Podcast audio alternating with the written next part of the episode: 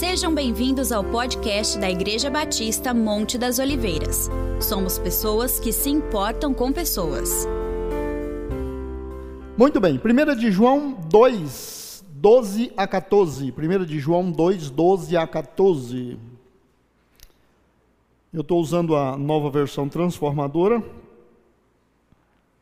Escreva vocês, filhinhos, porque os seus pecados foram perdoados pelo nome de Jesus.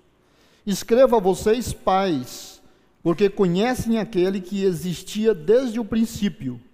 Escreva a vocês, jovens, porque venceram a batalha contra o maligno. Escrevi a vocês, filhinhos, porque conhecem o Pai. Escrevi a vocês, pais, porque conhecem aquele que existia desde o princípio. Escrevi a vocês jovens, porque são fortes. A palavra de Deus permanece em seu coração e vocês venceram o maligno. Vamos orar? Se você tem uma causa, um pedido, né, fala para alguém que está perto de você aí, nós vamos né, orar também pelas pessoas que estão enfermos, estão em tratamentos prolongados, se recuperando. Ah, vamos lembrar essas pessoas, faz uma parceria de oração. Né? Olha, eu estou precisando de oração, eu quero orar com você. Né? Talvez você está na bênção e alguém que está perto de você está na dificuldade. Então se voluntarie para abençoar, para é, orar junto. A oração onde dois concordam, é, Jesus diz que será atendida no céu. Né? Obrigado, Pai. Obrigado, Senhor Jesus. Obrigado, Espírito Santo pela oportunidade que temos de orar ao Senhor e o fazemos em fé e gratidão por todas as bênçãos que já temos recebido e por aquelas que estão encaminhadas, porque em Cristo Jesus todas as orações a resposta é sempre sim. Estamos intercedendo pelas pessoas que estão enfermas, em tratamento, ou em outra necessidade, em outra área da vida. E suplicamos que a sua graça os assista de uma forma incondicional, que elas sejam visitadas pelo poder do seu Espírito Santo, recebam sabedoria, recebam unção do Senhor para solucionar, para criar alternativas e também para perceber a direção na qual o Senhor está trabalhando. Repreendemos toda enfermidade, todo mal, e declaramos o favor do Senhor sobre elas. E antecipadamente trazemos a Ti o nosso louvor e a nossa gratidão por essas coisas maravilhosas que o Senhor já fez por nós. Em nome do Senhor Jesus. Amém. Muito bem, nós estamos trabalhando há um tempo com os mandamentos recíprocos, aqueles uns aos outros que a Bíblia diz que são úteis, né? Para melhorar a crise de relacionamentos entre os cristãos. E na última vez eu fiz a introdução do módulo 3, ah, que trata que os discípulos contribuem para o crescimento uns dos outros. Então hoje nós vamos começar o primeiro de cinco mandamentos recíprocos sobre a contribuição nossa, de cada um de nós, para o crescimento e a edificação uns dos outros. Né? E o, o mandamento de hoje é exatamente esse: edifiquem-se uns aos outros. O apóstolo João, ele nos dá, né, nesse texto que nós lemos aí na, na introdução, a entender que os cristãos na igreja, na convivência diária, ah, podem ser, digamos assim, categorizados em três níveis de maturidade. Desde que a pessoa se converte até o amadurecimento, né, nós vamos passando por estágios, e nesse texto João coloca três níveis de maturidade: os filhinhos, os jovens e os pais. Né? No texto que nós lemos, ele falou e repetiu isso várias vezes. O que, que seria, é, em, em resumo, cada uma dessas categorias? Pelo texto, e em outra época também eu já ensinei é, distintamente elas aqui, mas agora vamos fazer isso em conjunto. Os filhinhos são as pessoas que estão começando né, a sua jornada de fé e eles sabem que são salvos pela fé em Jesus. Os filhinhos, eles estão conscientes que eles são salvos pela fé em Jesus. Também eles já sabem que os pecados deles foram perdoados por causa do sacrifício que Jesus fez lá na cruz. E também eles entendem e conhecem a Deus como Pai. Basicamente, três coisas: sabem que são salvos pela fé, sabem que os seus pecados são perdoados por causa do sacrifício de Jesus e conhecem a Deus como Pai. É bastante elementar, bastante raso. Mas para um novo convertido é o suficiente. Qualquer pessoa no início da caminhada de fé, ele sabendo claramente, tendo isso definido na sua vida, que eu sou salvo pela graça de Deus através da fé, que os meus pecados são perdoados porque Jesus morreu por mim e que Deus é o meu Pai, isso é o suficiente. Ele não precisa ter nenhuma profundidade doutrinária e de saber 300 textos e ter passado três dias de joelho, quatro dias na montanha, não precisa nada disso. Essas três coisas estando definidas é o suficiente. Deixa eu repetir para os meus novos convertidos não ter dúvida. Ele sabe que é salvo pela sua fé em Cristo. Ele sabe que os seus pecados são perdoados por causa do sacrifício de Cristo. E ele sabe que Deus é o seu Pai. Isso é nível de filhinhos. Os jovens já deve ser uma categoria um pouquinho acima dos filhinhos, né? O que que constitui um nível de maturidade que João aqui está chamando de jovens? Eles já aprenderam a aplicar a palavra de Deus nas suas vidas. Então, além daquelas três coisas que ele já tinha como filhinhos, os jovens, né, eles já aprenderam a aplicar as verdades da Bíblia na vida pessoal. Também eles sabem como permanecer firme diante dos ataques malignos, diante das tentações, das provações. E também eles já venceram o maligno. Muito bem. Essas três coisas que acrescentam as outras três que ele já trazia, uma importante a definir é essa terceira. Né? João fala, né? a palavra de Deus permanece em vocês e vocês já venceram o maligno. Vencer o maligno aqui não tem a ver com expulsar demônio. Nesse sentido, expulsar demônio é para playground, é para é para os fracos. Expulsar demônio não é um, nossa, eu já expulsei um demônio. Não é. Vencer o maligno aqui é o de dentro. Deixa eu explicar. Quando um demônio pega uma pessoa, ele está limitado ao corpo daquela pessoa. Ele não pode operar fora do corpo da pessoa. Se ele tentar me dar um soco, se eu estiver fora do alcance do braço dele, ele não me atinge. Se ele quiser me dar uma unhada, se eu não chegar tão perto ou não deixar ele me unhar, ele não me unha. Se ele quiser cuspir em mim, se eu não ficar a não ser que ele seja muito bom de cuspe, não tem perigo. Se ele quiser arrancar meus cabelos, se eu não deixar ele encostar em mim, não tem perigo. Ele está lá e está lá. Eu posso amarrar ele com uma corda, com uma corrente. O bicho fica lá, ele está limitado aquele corpo.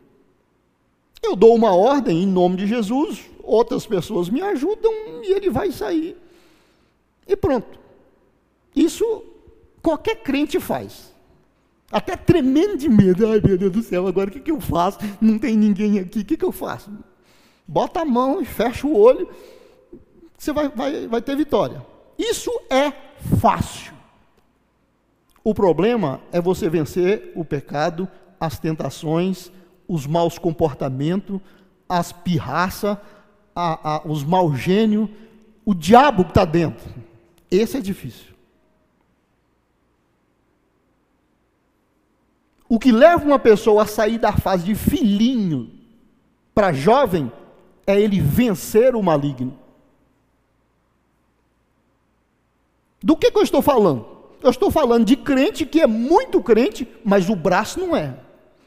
O revólver dele não é. Eu não levo desaforo para casa. Isso eu não aguento. É desse tipo que eu estou falando. É do tipo que aqui ele fala em língua e lá na casa dele ele fala outra língua.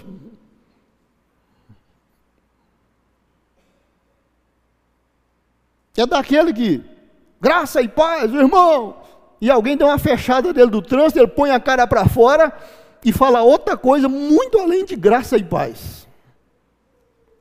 Então é disso que eu estou falando.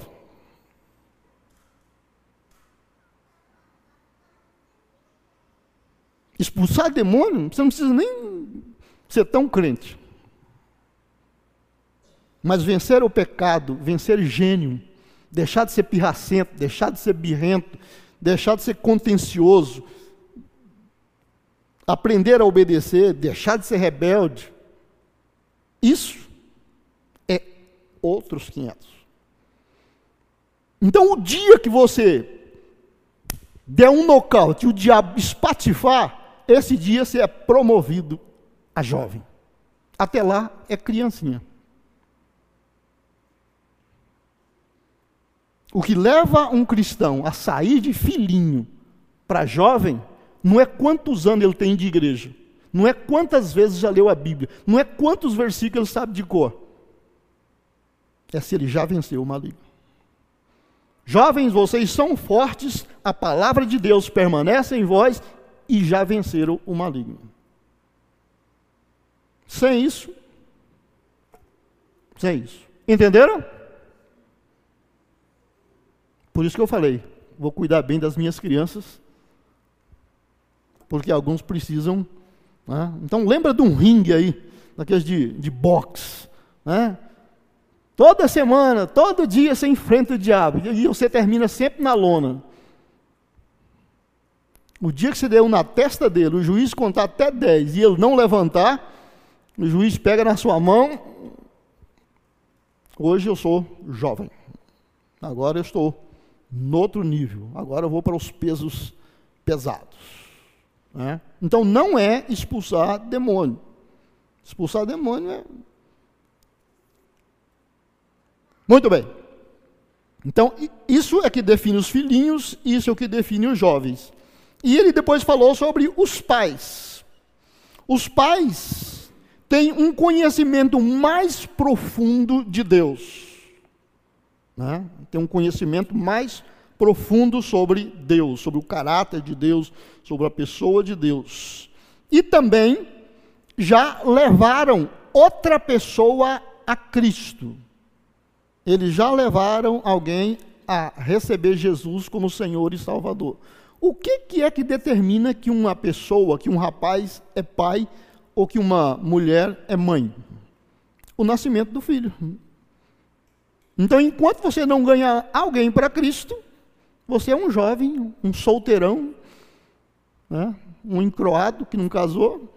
Né? Para você entrar na categoria de pai, você tem que levar alguém a Cristo. Você tem que evangelizar, você tem que compartilhar o evangelho, você tem que levar a pessoa a tomar uma decisão. O dia que você levar alguém a aceitar a Cristo, esse dia você é promovido à paternidade e à maternidade. Não é uma coisa muito difícil, mas também não é tão simples. Né? E exige dedicação. Vamos supor, eu estou falando essas três coisas sobre essas três pessoas, é claro que vocês já fizeram uma avaliação sua, você já descobriu possivelmente onde é que você está, e você já tem que estar pensando: o que, que eu vou fazer para mudar de faixa? Ou se eu já levei alguém a Cristo, mas ele já tem 70 anos, e de lá para cá, mais ninguém. Você tem que aumentar a sua família. Ah, Deus quer ter uma família com muitos filhos. Ah, então, quem já fez isso uma vez tem que fazer mais vezes. Muito bem. Gente, nada, nada contra ser filhinhos ou jovens. Né? Se a pessoa em questão é relativamente novo na fé.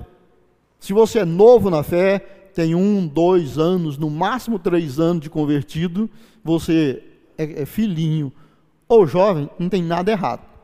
Mas se você já está encroado na igreja há 10 anos, 15 anos, 20 anos, vá te catar.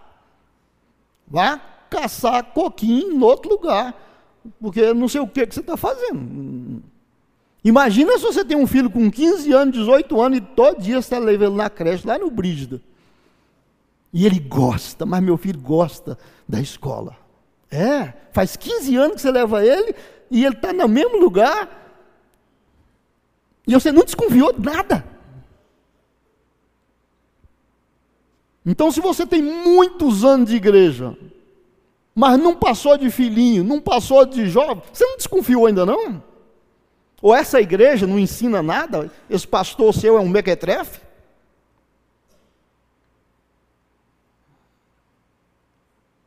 Ou é você que não está reagindo?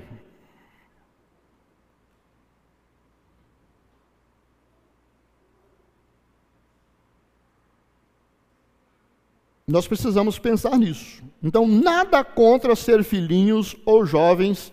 Ah, aos Coríntios, Paulo chama de ser carnal ou espiritual. Né? Há uma fase, uma fase, uma etapa na vida que todos nós passamos por isso. E isso é normal para todo mundo até um determinado ponto. De determinado ponto em diante, isso não é mais aceitável, não é mais tolerável. Isso tem que ser repensado e tem que ser trabalhado. Né? Então, o que não deve acontecer, né, é que membros do grupo estacionem, membros da igreja, né, pessoas que estão ah, no templo, estão na igreja, fazem parte, estão estacionados, permanecendo ignorantes em relação ao crescimento, em relação à, prática dos princípios da palavra de Deus. Ah, a Bíblia não faz muito sentido para ele e essas coisas de ministério exige muita responsabilidade e eu só prefiro ser membro de banco. Uh, membro de banco é só a perna e o encosto. Né? Isso não funciona no corpo de Cristo, não deve ser assim. Jesus não se conforma com a eterna infância de muitos cristãos, é claro que não. Aquilo que ele, como cabeça do corpo, deseja é que a sua igreja, né, que todos alcancemos a unidade da fé e o conhecimento até chegar à maturidade. Efésios 4, 11 a 16 fala isso. Ele colocou pessoas na igreja para que uns auxiliem os outros até que todos cresçamos e atinjamos a maturidade. Inclusive lá ele cita, Paulo cita, não ser como crianças levadas em volta por qualquer vento de doutrina e caçando novidade, igual criança sai caçando borboleta. Jesus quer que os seus servos, que os seus seguidores cresçam e amadureçam. Somente é, por crescermos na maturidade espiritual é que nós vamos alcançar o supremo alvo da igreja, que é glorificar a Deus. O principal objetivo da igreja na terra é glorificar a Deus através de realizar o que ele determinou. Então, se nós não crescermos espiritualmente, né, vai ser uma igreja infantilizada e Deus não será glorificado porque as coisas não estão acontecendo. Para que o grupo ou a igreja cresça em direção à maturidade, os membros devem fortalecer, ensinar, encorajar, aconselhar e alegrar uns aos outros. Repetindo, para que a igreja, né, através dos, dos membros, os, os, os, grupos que formam a igreja, né, para que ela cresça e seja edificado, os membros devem fortalecer, ensinar, encorajar, aconselhar e alegrar uns aos outros. Né? conforme Paulo usou a expressão, edifiquem uns aos outros. Né? Efésios 4, 29, ele disse: Não saia da vossa boca nenhuma palavra torpe, suja, mas só que for boa para promover a edificação. Só falar aquilo que for bom para promover a edificação, para que dê graça aos que a ouvem. Então, tudo que um cristão deve falar, deve falar para promover crescimento, edificação de quem o está ouvindo. Isso é Efésios 4, 29. Esse mandamento, edifiquem-se uns aos outros, né? Em duas ocasiões, Paulo fala sobre essa ordem do Senhor. Uma é em Tessalonicenses 5,11. Ele, ele diz o seguinte: portanto, animem e edifiquem uns aos outros, como vocês têm feito, em relação aos Tessalonicenses. Animem e edifiquem uns aos outros. E Romanos 14, 19, portanto, tenham como alvo a harmonia e procuremos edificar uns aos outros. Tessalonicenses 5:11 e Romanos 14:19. Portanto, tenham como alvo a harmonia e procuremos edificar uns aos outros. Todos procurar edificar uns aos outros. Vamos definir edificar. Edificar uns aos outros é um processo, um processo geral de interação né, de todo mundo agindo, interagindo né, entre nós, né, os cristãos, no qual cada um, pelo ensino ou pelo exemplo, ajuda os outros a formar um caráter e um modo de viver semelhantes ao de Cristo. Na nossa interação, nos nossos relacionamentos, nós ajudamos né, uns aos outros a formar um caráter e um modo de viver semelhante ao caráter de Cristo. Então, isso tem que ser básico na vida de todo cristão. O meu modo de viver, o meu testemunho, as minhas palavras, o meu modo de agir, eu devo ajudar vocês a se tornarem cada vez mais parecidos com Cristo. E ao fazer isso com vocês, eu também recebo. Né? Vocês fazem isso também né, comigo. Então, tem que haver essa interação. Para haver interação, é necessário você participar de um corpo, você estar em um grupo, senão não vai haver interação. Alguns exemplos positivos que a gente tem. Atos 9, 31, fala que a igreja tinha paz em toda a Judéia, Galiléia e Samaria, e ia se fortalecendo à medida que andava no temor do Senhor e encorajada pelo Espírito Santo, crescia em número. Inicialmente, né, a igreja foi se espalhando devido às perseguições, mas onde ela se estabelecia, ela ia se fortalecendo à medida que andava no temor do Senhor e era encorajada, animada, avivada pelo Espírito Santo e isso fazia com que ela crescia em número. Né? Nessa versão que está aí na tela, né? assim, pois, a igreja em toda a Judéia, Galiléia e Samaria tinha paz, sendo edificada e andando no temor do Senhor e pelo auxílio do Espírito Santo se multiplicava. Né? Não se cresce só pregando o evangelho. Uma igreja não, não cresce só pregando o evangelho. Isso não é suficiente para a igreja crescer. Porque quando a pessoa se converte, ela passa para dentro do grupo. E quando ela entra para o grupo, o que, que ela recebe no grupo? Se esse grupo não promover edificação para crescimento interno, começa a haver atritos e choques.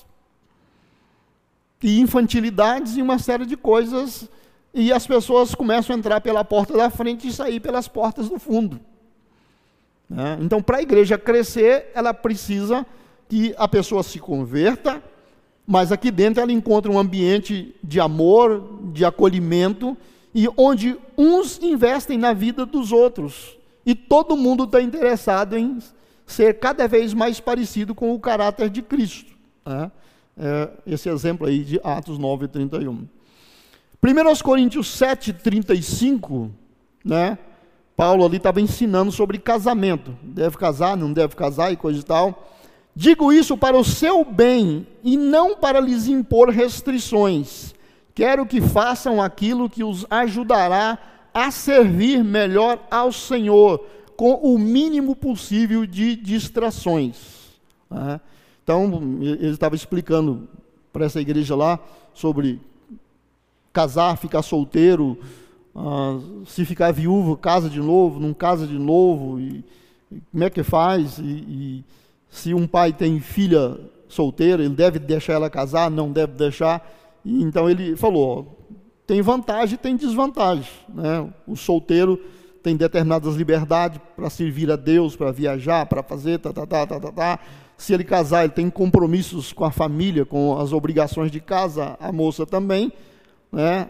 Agora vocês têm que observar o que que é o melhor e o ideal de Deus para vocês. E eu estou falando isso para que vocês possam servir melhor ao Senhor com o mínimo possível de distrações. Né? Você é, focar naquilo que você realmente quer e conseguir fazer.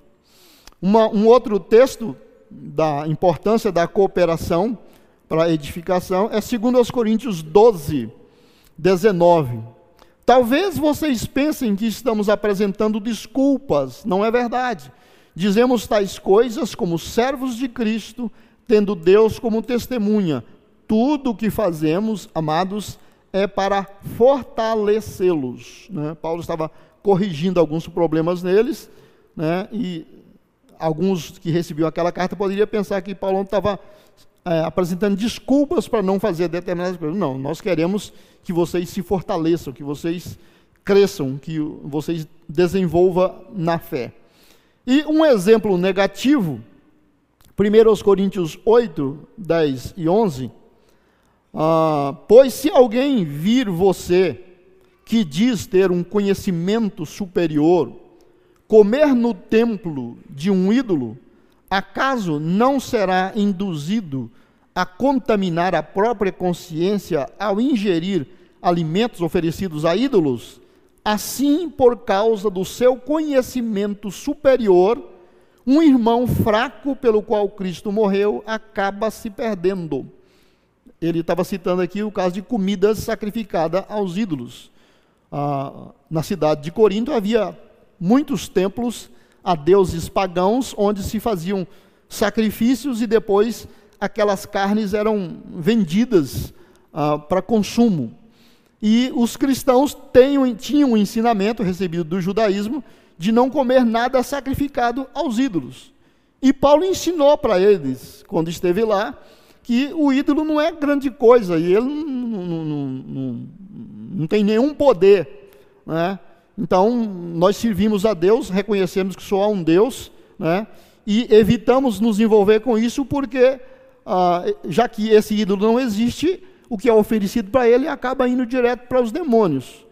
Então, algumas pessoas, então, amadurecidos na fé, bom, se o ídolo não existe, se não há nenhum problema, e tudo que a gente comer a gente orando e dando graças a Deus, é bênção, eu vou comer. Então, ele não tinha problema de comprar carne em, qualquer dos açougues, sendo que vinha de sacrifício ou não, e comer. Mas um novo convertido que não tinha essa maturidade e sabia que cristianismo e paganismo não andavam junto, vê um irmão maduro na fé comendo carne que veio de um sacrifício do ídolo, ele desanimava, desistia. Então Paulo falou: você que é maduro e não tem nenhum problema, você tem que se preocupar com o novo na fé. Isso não vai prejudicar a sua fé, mas vai prejudicar a do outro. E uma pessoa vai se perder por uma coisa que não tinha necessidade. Isso vale para vinho, isso vale para tatuagem, para piercing, isso vale para ah, roupa, isso vale para passeio, isso vale para qualquer coisa. Eu tenho liberdade de fazer, posso fazer, isso não altera, eu continuo orando e Deus continua me abençoando, Mas e o testemunho? E as pessoas que não têm a mesma maturidade que você? Como é que eles vê?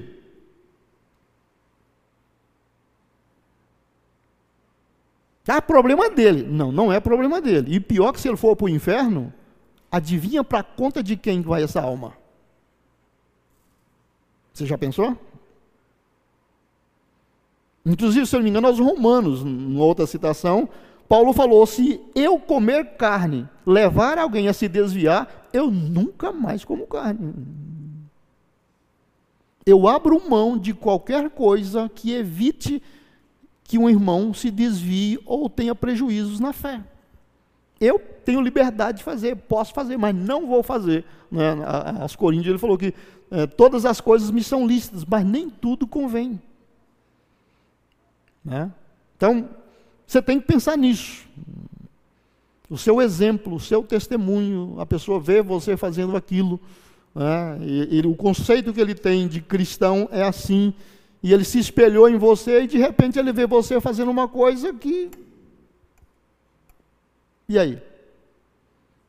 Então, se estamos pensando em edificar uns aos outros, nós temos que pensar nesses detalhes. Uh, uma observação: é muito mais fácil a gente definir esse é, fazer, é muito mais fácil praticar do que a gente definir o termo edificar. Quem se interessa por edificar ao irmão em Cristo, deixará de fazer ou de dizer alguma coisa que possa derrubá-lo ou enfraquecê-lo, induzindo a pecar. Se eu quero edificar uns aos outros, como é um mandamento, então provavelmente eu preciso abrir mão de alguma coisa. Não, não falar, não brincar, não agir é, dessa maneira, porque isso vai fazer mal para outra pessoa. Né? Ele vai evitar toda a crítica destrutiva e as ações que também possam ofender. Mas edificar é bem mais do que simplesmente evitar de prejudicar alguém. Devemos ativa e positivamente procurar oportunidades para ajudá-lo a crescer e se desenvolver espiritualmente. Né? Então não é só não fazer o errado, é também fazer algo positivo para construir. Né? Muito bem. Não podemos nos contentar com o fato de não estarmos atrapalhando o progresso dos irmãos. Devemos, isto sim, promover ativamente o seu desenvolvimento. Não devemos atrapalhar e ainda devemos incentivar e ajudar e promover né, o desenvolvimento das pessoas. Uma reflexão, a gente pensar. Quando eu penso, ou quando você pensa em irmãos na fé, irmãos em Cristo, que muito se interessaram ou se interessam em me ajudar a desenvolver o caráter de Cristo, na minha experiência até hoje, quem são as pessoas que você lembra de primeiro? De quando eu me converti, as pessoas que mais me ajudaram, que foram bênçãos para eu crescer, amadurecer, que se importaram comigo, que andaram comigo Quais foram as, essas pessoas? Quem você lembra? E o que você lembra que elas fizeram que marcou a sua vida?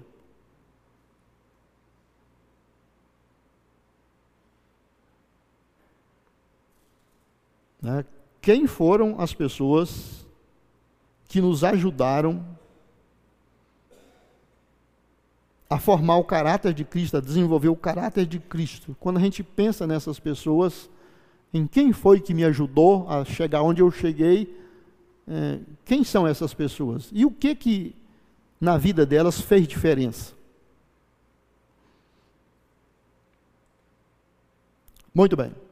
Isso é para você pensar, para você ter uma referência. Né? Às vezes você nem está com bastante tempo, você nem lembrava dessa pessoa mas isso, é, ela, isso é significativo para a gente. Como edificar uns aos outros, como é que isso se aplica a nós, aqui no século 21? Esse mandamento de nos edificarmos uns aos outros, ele encerra várias verdades que nós precisamos pensar. Entre essas muitas verdades, vamos pensar nas seguintes: primeiro, para que o cristão possa desenvolver em sua vida o caráter e o comportamento de Cristo, ele terá de se valer do ministério de outros irmãos.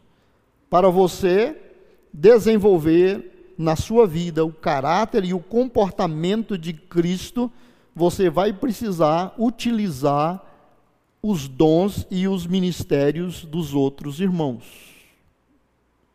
Se você quiser ver o caráter de Cristo formado em você, você precisa da ajuda do ministério de outras pessoas. Não tem como fazer isso sozinho. Todo membro da igreja recebeu de Deus uma habilidade e um ministério que são essenciais à edificação de outros membros. Ontem eu falei isso aqui com os jovens. Né? Quando nós nascemos de novo, nós recebemos um dom espiritual chamado dom motivador. Está lá em Romanos 12, de 5 a 8. Lá tem sete dons. Romanos 12, de 5 a 8. Romanos 12, de 5 a 8. Lá tem sete dons. No ato do novo nascimento, toda pessoa recebe um daqueles. Ninguém recebe dois e ninguém fica sem. Aquele é o dom que vai te levar a desenvolver e os outros dons e os outros ministérios vão estar baseados naquele. Então a primeira coisa que você precisa saber é qual é o meu dom de Romanos 12. E esse dom é importante para você se edificar e também edificar os outros. Né? A Monte das Oliveiras sabe disso, de cor e salteado. Já ensinei isso passo por passo. Fizemos um, um evento, um, um retiro de carnaval só sobre dons motivadores. Ensinei largamente, dei os testes, todo mundo fez os testes, todo mundo descobriu e está todo mundo usando. Por isso que eu sou o pastor mais feliz do planeta, porque a minha igreja é 10. Ou seja, que chegaram por último estão perdendo, mas é só você falar com eles que ele te conta assim, ó, é café pequeno para eles. Por isso é que o Espírito Santo dá tanta ênfase em nossos dias a formação de pequenos grupos, grupos de convivência, células, ou qualquer nome que cada igreja resolva dar, né? onde os membros da igreja possam edificar uns aos outros. No culto coletivo, numa celebração coletiva igual estamos aqui, há muito pouca chance de edificação e crescimento espiritual. Porque não há interação. Eu falo e vocês olham para a minha cara fora aqueles que estão olhando para o celular ou ah, pensando o que, é que vai fazer amanhã para o almoço. Né? Mas num grupo pequeno de seis, oito, dez pessoas sentado em ciclo, todo mundo conversando, todo mundo com o mesmo texto e cada um contando a sua experiência e aprendendo com o outro, há crescimento. Nós precisamos desse aprendizado um a um entre nós e juntos fazemos uma grande celebração. Isso aqui é para ser um, um, tempo de alegria, de crescimento, do uso dos dons. Né? Então aqui nós juntamos dos trezentos e tantos membros que a igreja tem. No domingo aqui serve aqueles com os dons mais práticos, mais evidentes, os que cantam mais afinado, alguns já fizeram conservatório, os meninos que tocam, tocam bem, eles ensaiam na semana, eles oram sobre como vão fazer. Cada pessoa, e são várias pessoas, para esse culto chegar à, à, à conclusão. Então, o melhor da Monte das Oliveiras se apresenta aqui para a gente fazer uma grande celebração para Deus. Mas em termos de crescimento e de aprendizado e de prática, é muito mínimo. Né? O culto de domingo à noite, em se tratando de vamos supor, alimentação, isso aqui é um. Nós estamos diante de um, de um McDonald's da vida. Né? É, é um fast food gostoso, é um cachorro quente, é um lanche, é uma pizza com Coca-Cola geladinha, é uma delícia. Tem o dia melhor. Mas o que te alimenta mesmo é arroz e feijão e ovo a semana inteira. Ninguém vive de comida especial de domingo.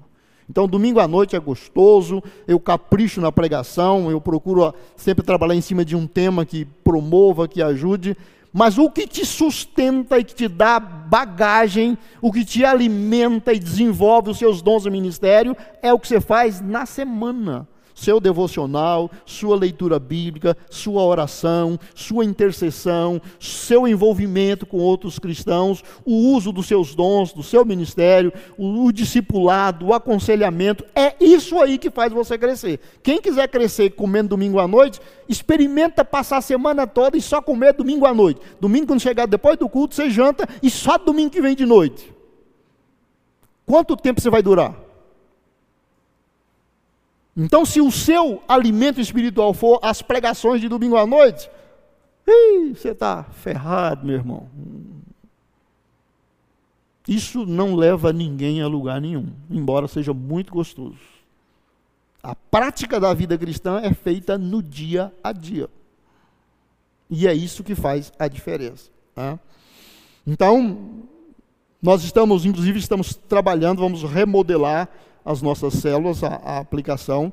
Estamos também é, passando por um treinamento, eu estou sendo treinado, a, a, convenção está desenvolvendo um treinamento e eu estou treinando uh, mais três líderes da igreja e depois nós vamos treinar outros, uh, vamos implementar um, um, um, sistema mais eficiente para edificação e crescimento. Né?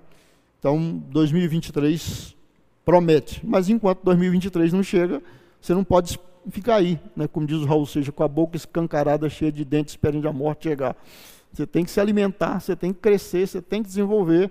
Né? Nós temos bons recursos, bons materiais, então, caminho, não, não para não. Então, essa é uma verdade. Né?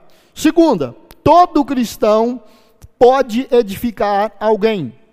Repita comigo: todo cristão pode edificar alguém.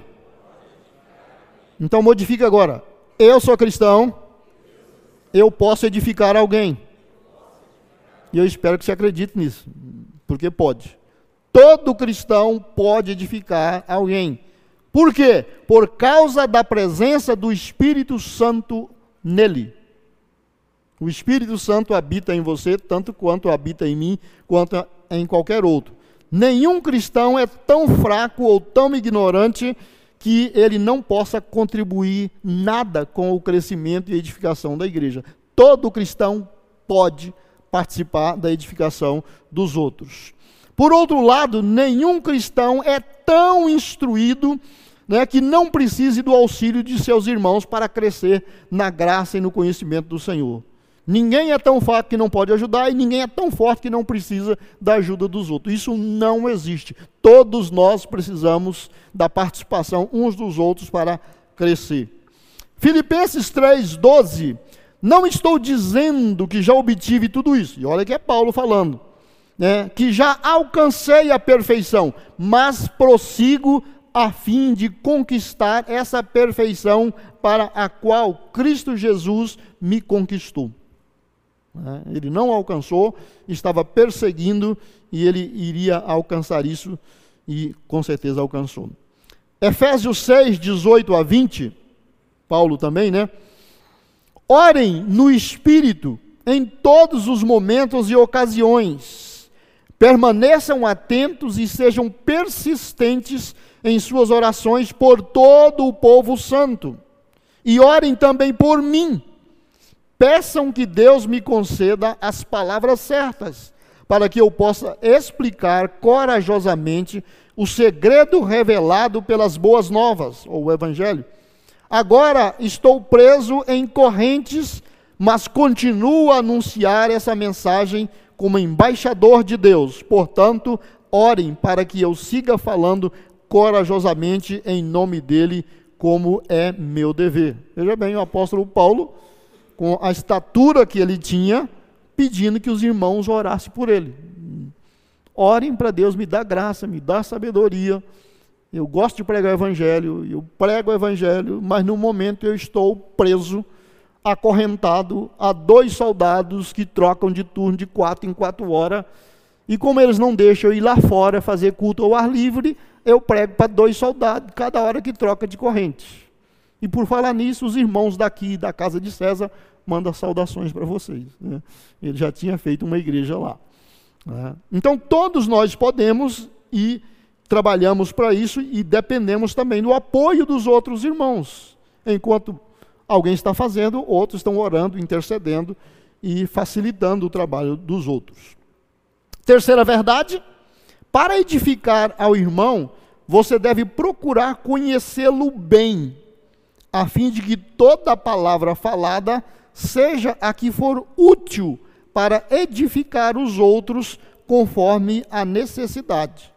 Se você não conhecer uma pessoa, você nem pode dizer que você consegue ajudá-la bem. Por exemplo, entre os muitos amigos que a gente tem, eles não são diferentes uns dos outros. Tem amigo que você encontra, ele gosta de um abraço bem apertado. Tem outro que gosta que você dá um soco nele. Tem outros que gosta de três beijinhos. Tem outros que gostam só que pega na mão. Tem outros que se você fizer qualquer brincadeira, ele, opa. E tem outros, se você não brincar, ele, o que está acontecendo? Como você conhece bem cada um, você sabe como tratar cada um. E você continua bem com todos eles, porque você sabe o jeito da madeira. Então, se você quer ajudar um irmão a crescer, você precisa conhecer o jeito da madeira. Como é que eu ajudo esse irmão a corrigir esse problema? Como é que eu ajudo esse irmão a superar essa dificuldade? Como é que eu faço para falar isso com ele sem que ele fique magoado, já que eu sei que ele é melindroso? E aquele ali que só vai se for na pancada, ele com ele tem que ser duro, você tem que testar ele e, e aguentar firme, e se, ele, e se ele arrepiar, se arrepia também, até ele chegar no eixo. Você tem que conhecer o jeito das pessoas. Você tem que aprender a conviver com ela, conhecê-la bem, aí você pode ajudar. Se você for tratar todo mundo no mesmo nível, provavelmente você vai errar em todo mundo. Dizem que os pais, um dos maiores erros dos pais é tratar os filhos iguais, sendo que eles não são iguais. O mesmo modo de tratar um não serve para o outro. E enquanto não se descobre isso, né? Lembra que os nossos pais queriam ser tão justo que a gente era quatro meninos ou cinco meninos, um fazia uma besteira, os cinco apanhavam para um rir do outro e para outro fazer do outro. Gente, era uma coisa, né, que absurdo. Hoje a gente fala, né, que absurdo. Mas era a lógica deles. Né? E é claro que se só um apanhasse, é claro que os outros, como diz o bom baiano, mangava dele. Então os pais já sabendo disso, já pegava todo mundo e a coisa ficava por ali mesmo. E ninguém morreu, né? ninguém é, foi processar o pai, ninguém foi para o conselho da criança. Né? A gente evitava que os irmãos fizessem besteira, porque sobrava para todo mundo. Mas espiritualmente, você precisa conhecer as pessoas, conviver com elas para ver como é que eu posso trabalhar para edificá-la. Se você não gerar intimidade, você não consegue. Aí vem o outro problema. Eu não gosto de me envolver com pessoa, porque vai ficando íntimo, a pessoa quer, quer tomar conta da sua vida. Você tem que ter maturidade para saber separar as coisas. Tanto você quanto a outra pessoa. Você tem que saber limites. Né? Mas precisamos de relacionamentos íntimos e comprometidos. Se nós não estivermos dispostos, dispostos a nos comprometer em relacionamento, nós não vamos ajudar as outras pessoas.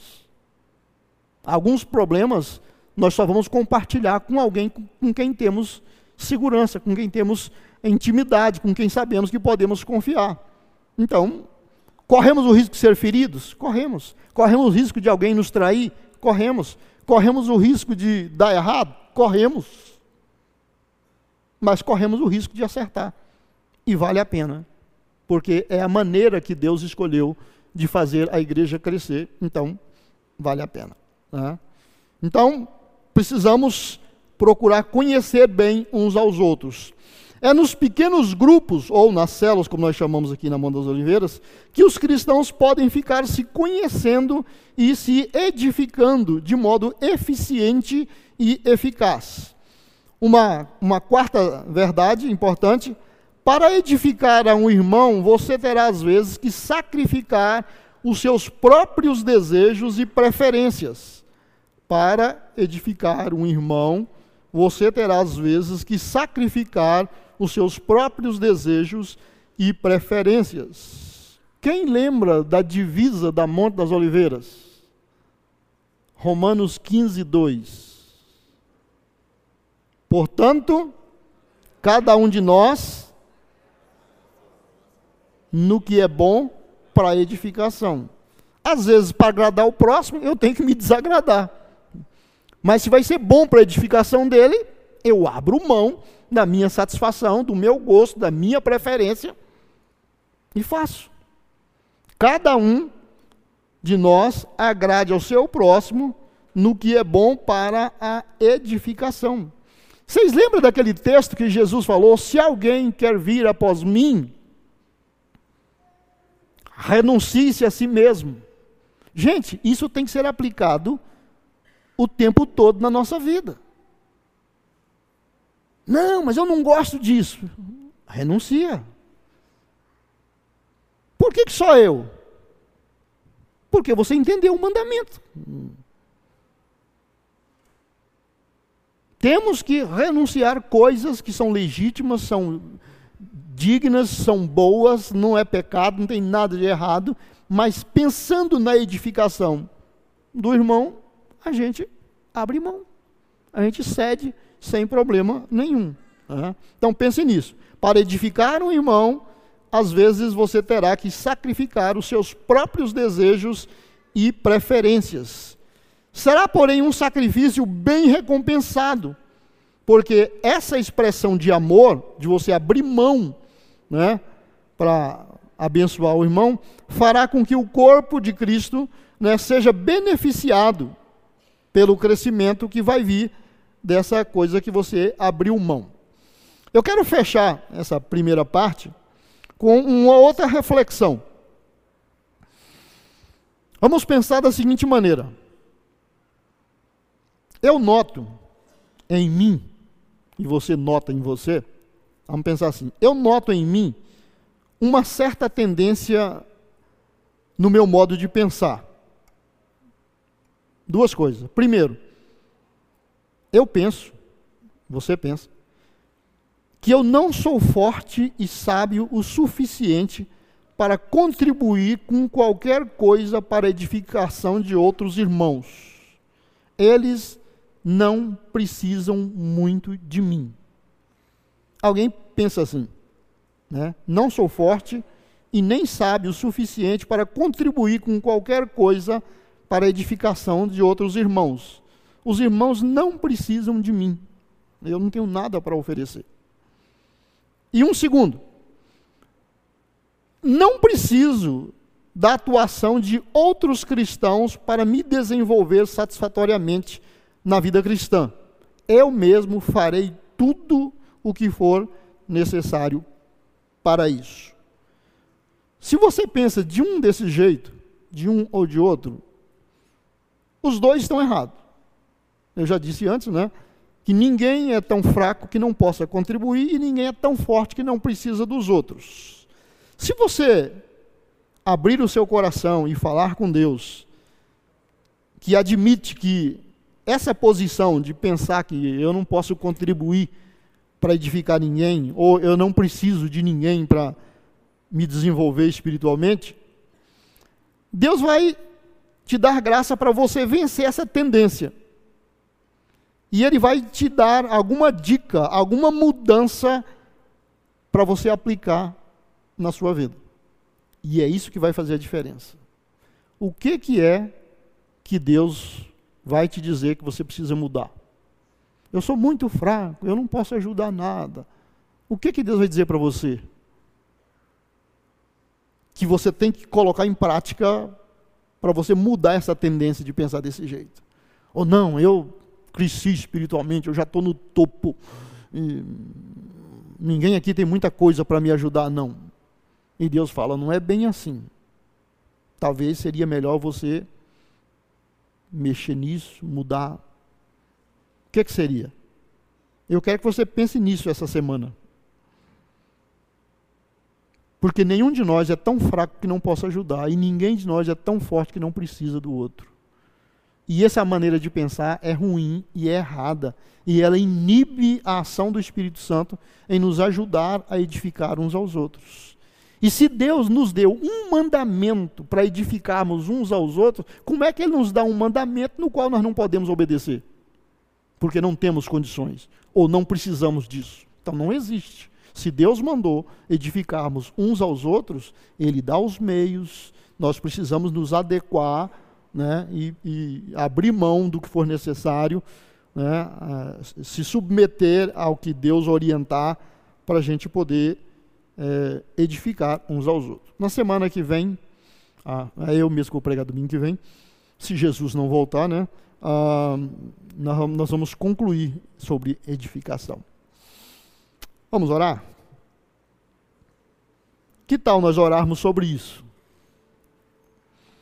Pai Santo, nós queremos nos colocar diante do Senhor sobre essa reflexão do mandamento que o Senhor nos deu de edificarmos uns aos outros. E ninguém é insuficiente para servir. E ninguém é tão suficiente que não precisa dos outros. Mas talvez a maneira como temos pensado e agido tem inibido a ação do seu Espírito Santo em produzir vida, produzir bênção, produzir comunhão nos outros irmãos. E é claro que estaremos errados, ou estamos errados, se estamos cultivando alguma dessas atitudes. E nós queremos ser sensíveis ao Senhor e pedir graça, pedir sabedoria, para abrirmos mão de alguma coisa ou implantar alguma coisa, algum passo para fazer diferença na nossa vida e na nossa experiência. E eu oro, Senhor, abençoando a igreja. Quero ministrar a graça e a suficiência do Espírito Santo, que conhece profundamente cada um de nós e sabe como alcançar o nosso coração e como trabalhar a nossa experiência para crescermos e, se crescermos, ajudar os outros também a crescer. Eu agradeço a ajuda, a sabedoria e o discernimento que o Senhor vai dar a cada um de todos nós. Te louvamos, te agradecemos, em nome de Jesus. Amém. Gostou dessa mensagem? Então compartilhe com sua família e amigos e não se esqueça de nos acompanhar nas redes sociais. Até a próxima!